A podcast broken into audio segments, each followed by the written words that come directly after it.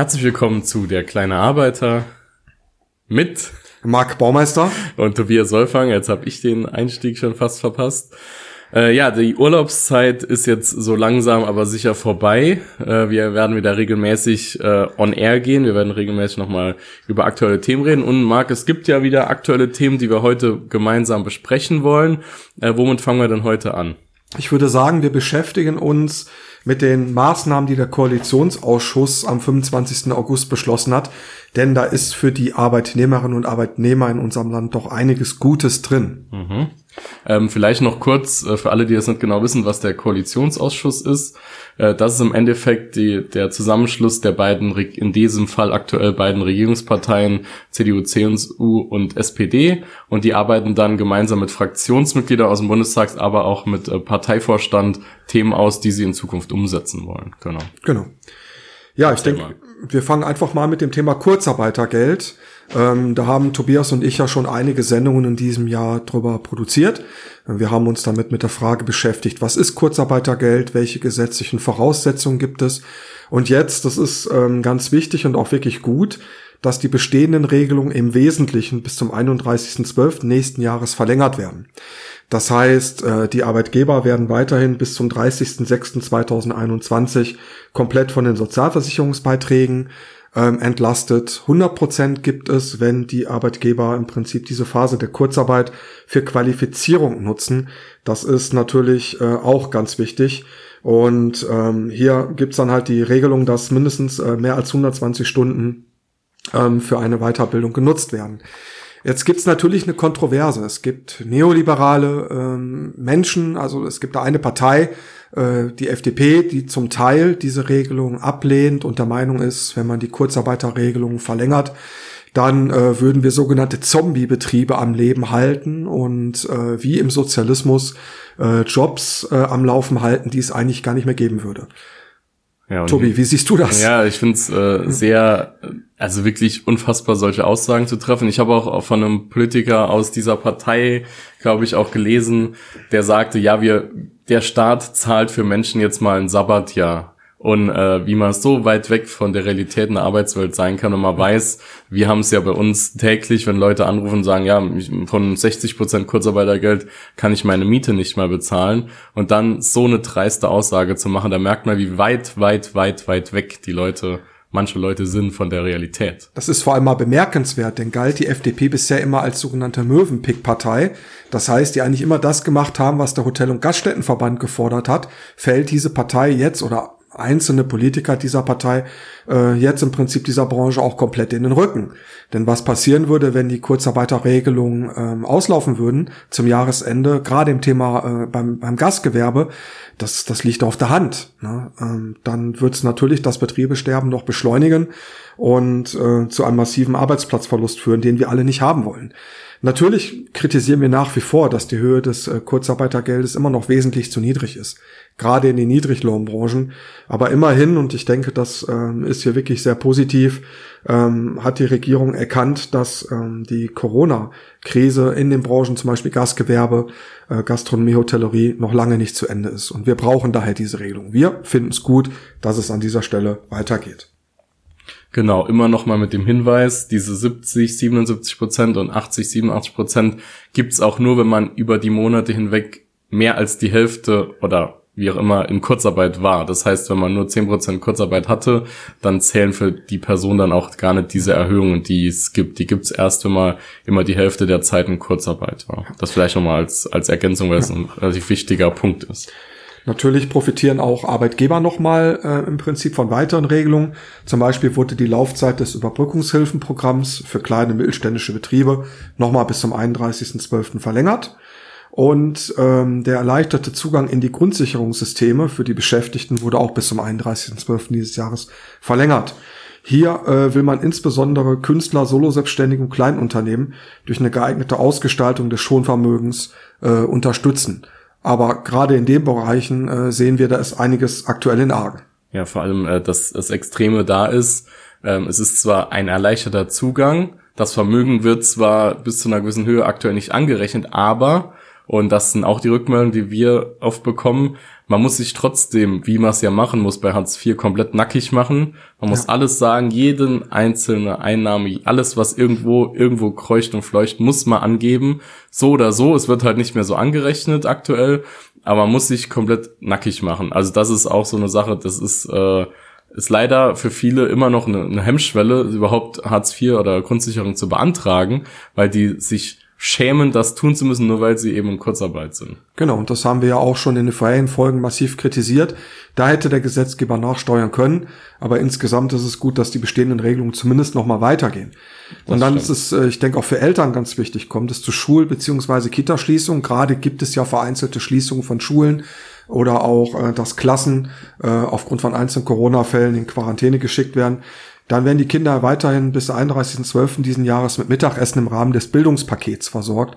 Das ist äh, auch eine wichtige Maßnahme in diesem Zusammenhang. Mhm. Dann haben Versicherte gesetzlichen Krankenversicherungen weiter Anspruch auf Kinderkrankengeld. Aber angesichts der Corona-Pandemie kann der bestehende Anspruch in manchen Fällen natürlich nicht ausreichen. Deshalb äh, wird der Gesetzgeber den Paragraph 45 im SGB V dahingehend ändern, dass im Jahr 2020 das Kinderkrankengeld für jeweils fünf weitere Tage und für Alleinerziehende immerhin um weitere zehn Tage gewährt wird.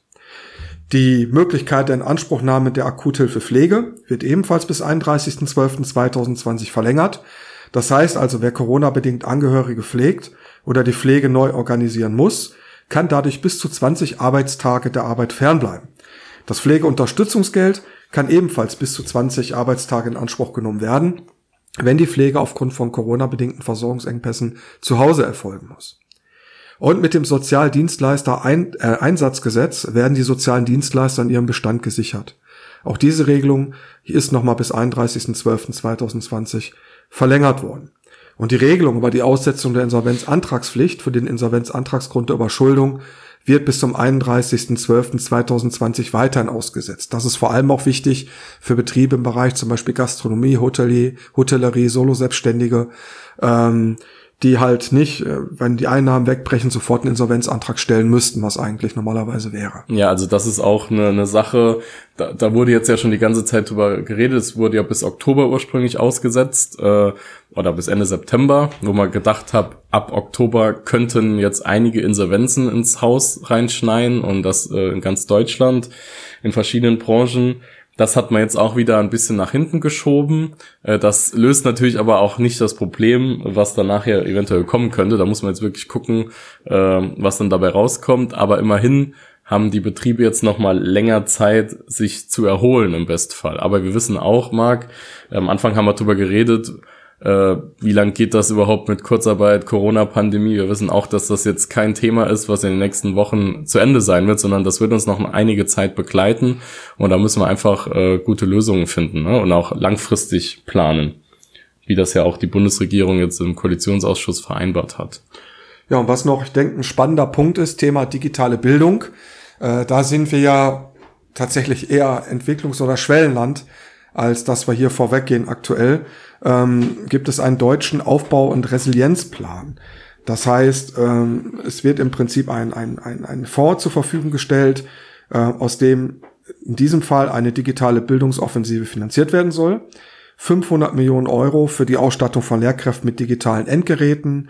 Äh, zum anderen soll der Aufbau einer bundesweiten, und das ist bemerkenswert, weil Bildung muss Bundessache werden. Derzeit haben wir das Problem, dass äh, Bildung Ländersache ist und äh, abhängig ist davon der Bildungsstandard in den Ländern, äh, inwiefern die einzelnen Landesregierungen die Bildung als wichtig erachten. Mhm. Ähm, deswegen haben wir diese Problematik in Deutschland. Aber immerhin soll jetzt schon eine bundesweite Bildungsplattform äh, erstellt werden, die einen geschützten und qualitätsgesicherten Raum für hochwertige digitale Lehrinhalte, für die Durchführung von Unterricht und Konferenzen, für die Kommunikation sowie für Prüfungen und Prüfungsnachweise bilden soll.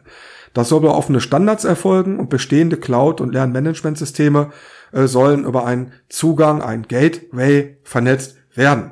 Diese Plattform soll dann auch für alle zugänglich sein in allen Bildungsbereichen, auch etwa der Erwachsenenbildung, der Weiterbildung, der beruflichen Bildung und der schulischen Bildung.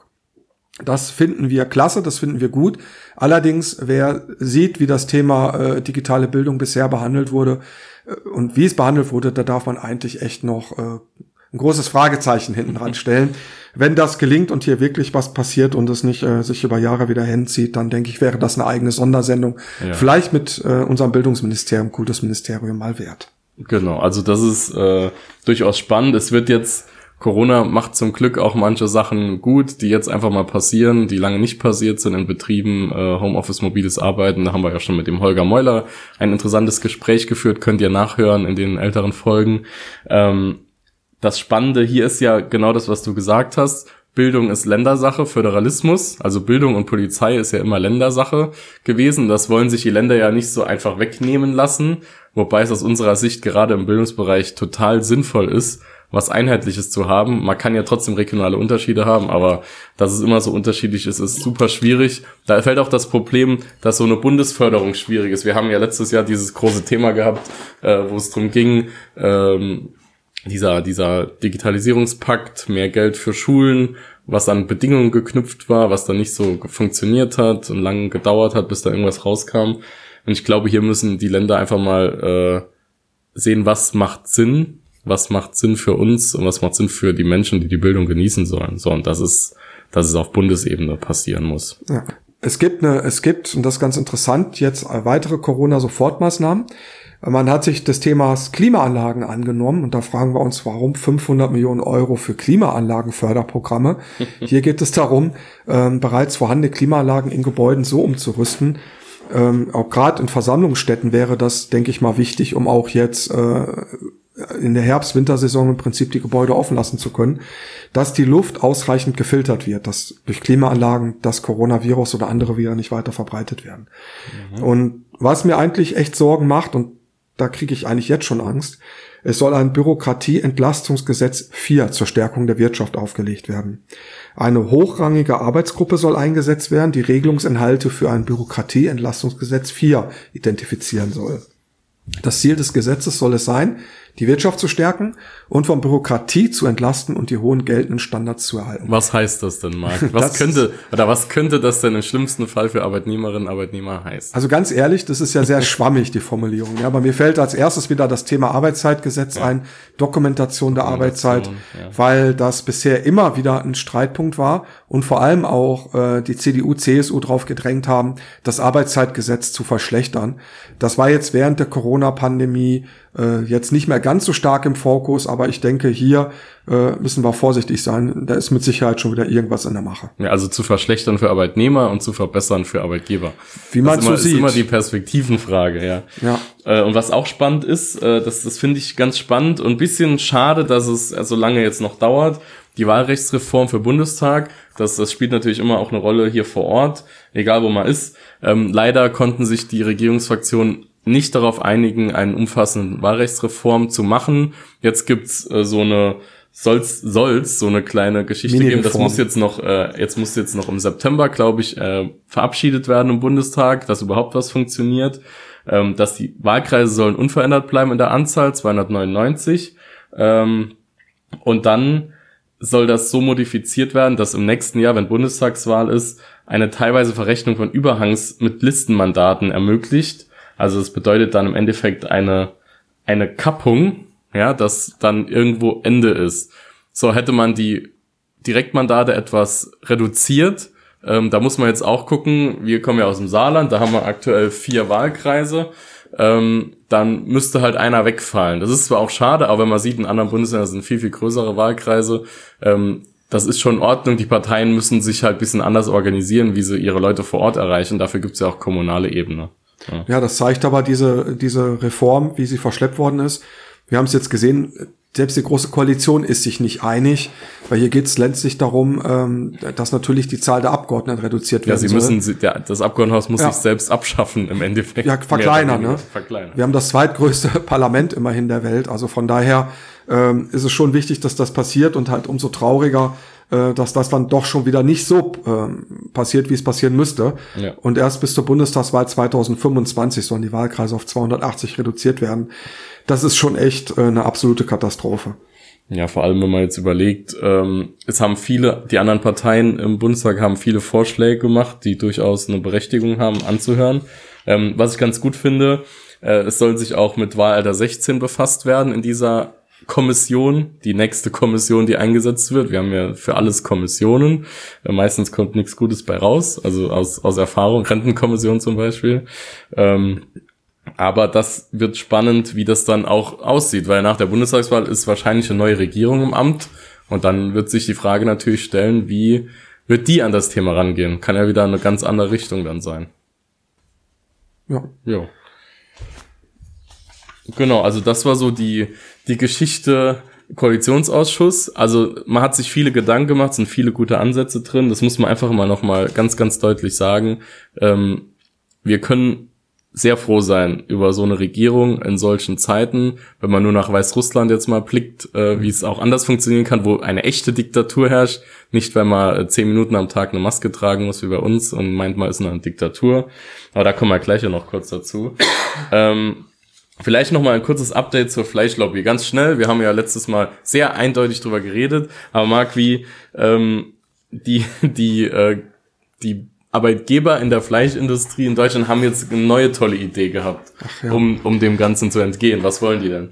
Also das ist ja immer eine spannende Sache, ne? Also man muss, es gab bisher immer einen politischen Deal in Deutschland. Das heißt, die Fleischindustrie hat gesagt, ja, wir wollen etwas freiwillig machen, wir verpflichten uns, wir machen eine freiwillige Selbstverpflichtung, aber liebe Politik, im Gegensatz dazu schafft bitte die Kontrollen ab bei uns. Äh, schafft die Anzahl der Kontrolleure ab, es dürfen nicht mehr so viele äh, Betriebe gefilzt werden, guckt beim Thema Werkverträge, guckt bei dem Thema Unterbringung, da kommen wir ja gleich noch zu, mhm. bitte weg, mach beide Augen zu. Ähm, ja, damit versuchen die schon wieder durchzukommen. Das heißt, indem sie halt mit der zuständigen Gewerkschaft NGG jetzt hier einen Tarifvertrag ähm, abschließen wollen, äh, über den Inhalt weiß man ja noch gar nichts. Bisher äh, waren die ja nicht sonderlich bereit, hier vernünftige Einkommen für die Beschäftigten zu zahlen und die Arbeitsbedingungen vernünftig zu regeln. Also von daher äh, ist es ganz klar wieder eine Nebelkerze, aber der Bundesarbeitsminister Hubertus Heil hat es als Nebelkerze natürlich schon erkannt, äh, auch aus der Erfahrung, die er selber auch in den letzten Jahren und die wir in den letzten Jahrzehnten alle gemacht haben. Ähm, ja, klar, man kann über einen Tarifvertrag reden bundesweit, soll man auch, finde ich auch gut. Allerdings äh, das Gesetzesvorhaben zum Stopp der Werkverträge in der Fleischindustrie muss definitiv durchgezogen werden und da darf es keine Verwässerung mehr geben. Genau, und das sieht auch aktuell Gott sei Dank nicht so aus, dass es die gibt. Wir bleiben dran, wir beobachten das und wenn es eine geben sollte, dann wird die zuständige Gewerkschaft da bestimmt auch nochmal Alarm machen. Das stimmt, Tobi. ja, gibt, ja. Marc, ja, genau, du, du hast ja schon äh, eben angekündigt, es gibt ein tolles neues Gesetz im Saarland, ja. was uns äh, gerade, was du eben schon angesprochen hast, die gegen Wohnungen, gegen verwahrloste Wohnungen vorgehen lässt. Und du hattest ja da auch eine Einschätzung dazu gemacht genau. äh, für das Gesetz. Erzähl mal, worum es da geht und was jetzt auch tatsächlich schön so beschlossen wurde. Also es gibt jetzt das saarländische Wohnungsaufsichtsgesetz. Ähm, das ist vor, vor einigen Wochen, in der vergangenen Woche beschlossen worden. Und wir waren als zuständige Gewerkschaft bei der Anhörung auch beteiligt. Also grundsätzlich ist es so, dass wir seit vielen Jahren nicht nur die Gewerkschaft, die Gewerkschaften, sondern auch die Kirchenverbände, Sozialverbände kritisiert haben, wie Menschen meist aus Osteuropa bei uns hier untergebracht sind. Das heißt, es werden gezielt flächendeckend, gerade hier in der Landeshauptstadt Saarbrücken, Schrottimmobilien, die eigentlich nicht geeignet sind, um Menschen äh, menschenwürdig unterzubringen, angemietet von Werkvertragarbeitgebern oder von Dienstleistern. Und ähm, bisher ist es immer wieder daran gescheitert, dass ähm, im Prinzip der Zugang nur freiwillig ähm, möglich war. Das heißt, die, die Wohnungsaufsichtsbehörden gar keine Möglichkeit hatten, hier reinzugehen in diese Wohnung und die zu kontrollieren. Ähm, und hier hat die, äh, die Politik jetzt, nachdem jahrelang nicht besonders gut hingeguckt worden ist, jetzt auch auf die Gewerkschaften gehört und sich ganz klar der Sache angenommen, was wir richtig toll finden. Das heißt, es werden jetzt mietrechtliche Instrumentarien geschaffen, und ähm, es ist ganz klar, dass erstmal Mindestanforderungen jetzt in ein Gesetz festgeschrieben worden sind, wie zum Beispiel Belüftung, Heizung, fließend Wasser, Elektrizität, Wärme, Kälte, äh, Kälte nicht, Wärme. Ähm, das ist alles festgelegt worden. Und ähm, dass im Prinzip die einzelnen äh, Wohnungsaufsichtsbehörden in den einzelnen Städten, in einzelnen Landkreisen jetzt die Möglichkeit bekommen, diese Wohnungen auch zu kontrollieren und äh, hier auch endlich, und das ist ganz wichtig, auch Sanktionen zu schaffen. Mhm. Ja, und das halt auch einfach Standards sind. Also da ist es, da zeigt sich's halt auch wieder, Marc, wenn äh, nochmal neue Leute in der Regierung sind, die das sich dann dem Thema annehmen. In dem Fall war es der Umweltstaatssekretär äh, Sebastian Thul, der das Thema nochmal rangezogen hat und den Gesetzentwurf rausgebracht hat und damit endlich das umgesetzt hat, was auch schon lange, lange gefordert wird. Das tut, das wird uns so eine gute Handhabe ja, geben, wo wir wirklich dran arbeiten können. Ne, Marc, du hast ja äh, letztens mal wieder gesehen, wie so ein Werkvertragsbus äh, durch die durch Saarbrücken gefahren ist und wir wollen gar nicht wissen, wie es in dieser Wohnung wieder aussieht, wo die wieder mit 10, 15 Leuten am Hausen sind. Ja, ich, ich ja. weiß es tatsächlich, weil ich auch dort vor Ort war. Ähm, man muss es sich mal vorstellen, man geht sonntags abends in Saarbrücken essen. Wir kennen diese bekannten Dienstleister, die Autos von denen. Ähm, die sammeln die Leute ein in, in, aus Schrottimmobilien, dann werden die ohne Maske. Die Busse sind überfüllt. In dem Fall waren jetzt sieben Personen in einem kleinen äh, Renault Traffic Bus untergebracht, ohne Maske. Die werden äh, zum Werk gekarrt, abends um 20 Uhr und dann arbeiten sie 12 bis 14 Stunden durch. Da gibt es im Saarland keine Kontrolle darüber. Das ist leider Fakt. Ja. Ne? Äh, ist auch in anderen Bundesländern so. Und das, das ist die Dinge, die sieht man. Man muss die Augen aufmachen. Von daher, wir sind richtig zufrieden. Ich muss wirklich sagen, dass das Gesetz und auch hier, was hier vom Staatssekretär maßgeblich nach vorne gebracht worden ist, eine tolle Regelung ist, weil auch endlich genau festgeschrieben wird, wer ist denn eigentlich zuständig? Ja. In welchem Landkreis, welche Behörde, äh, in welcher Stadt ist wer zuständig. Ähm, und das ermöglicht jetzt wirklich den Behörden auch zuzugreifen. Und ich bin gespannt, wie sich die Situation entwickelt. Es gibt äh, ein Reporting darüber, das ist ganz wichtig, das finden wir auch gut. Das heißt, es wird eine Auswertung äh, geben, ähm, ob das Gesetz auch wirksam ist. Ähm, und das finde ich einfach toll. Ähm, Allerdings hätte ich mir noch gewünscht, dass eine richtige Berichterstattung an den Landtag noch reinkommt. Eine Evaluation ist vorgesehen, das heißt, es wird gescheckt, ob das Gesetz eine Wirkung entfaltet. Mhm. Aber dann sollte man das auch ähnlich wie es jetzt bei dem Vergabemindestlohn im Saarland ist, auch hier genau sagen, wo hat's gehakt, wo ist was los, dass wir wissen, wie viele Fälle hat's gegeben oder gibt es. Ja. Ja, wie gesagt, wir sind sehr gespannt. Wir begleiten das Gesetz natürlich. Wir begleiten auch die Umsetzung. Wir wissen auch aus Kommunen, die sind auch sehr froh drüber, dass sie das endlich jetzt, weil die wissen ja auch, wo diese Dinge sind und konnten bisher nichts dagegen tun, großartig. Jetzt gibt's eben die gesetzliche Handhabe. Jetzt muss es auch nur noch umgesetzt werden. Ja, vielleicht zum Thema, dass äh, das bekannt ist, wo die Menschen untergebracht sind. Ja, das stimmt natürlich. Die Menschen sind ja hier gemeldet, die sind angemeldet, wer in der Fleischindustrie arbeitet, hat ein Gesundheitszeugnis. Das war und ist alles im Prinzip bekannt. Und ich bin jetzt wirklich froh, das muss man sagen, dass dieses politische Wegschauen jetzt ein Ende hat. Und da zeigt sich auch, wenn äh, nicht nur in der Landesregierung, auch in der Bundesregierung jetzt Köpfe sind, die wirklich echt sagen, es reicht und ähm, wir schauen dieser Branche jetzt mal auf die Finger. Es ist ja nicht nur die Fleischindustrie, es ist auf dem Bau immer noch ein Thema. Wer durch Saarbrücken fährt, sich die Baustellen anguckt und sieht, wie abends äh, Busse mit bulgarischen Kennzeichen die Leute einsammeln und auch dort mal hinterherfährt und guckt, wo die Menschen wohnen. Wir haben es einfach in Deutschland geduldet, dass neben uns praktisch äh, eine, eine Parallelgesellschaft entsteht, die es hinnimmt, dass Menschen mit niedrigem, niedrigstem Einkommen, zwar mehr als im Heimatland, zu sehr fragwürdigen Bedingungen untergebracht sind. Ja, und anscheinend ist die Bundes- und Landesregierung auch gewillt, das jetzt endlich zu beenden. Mhm. Da sind wir froh. Und Marc, eine Sache hat uns natürlich auch am Wochenende, am vergangenen stark beschäftigt. Äh, das vielleicht jetzt noch heute zum Abschluss.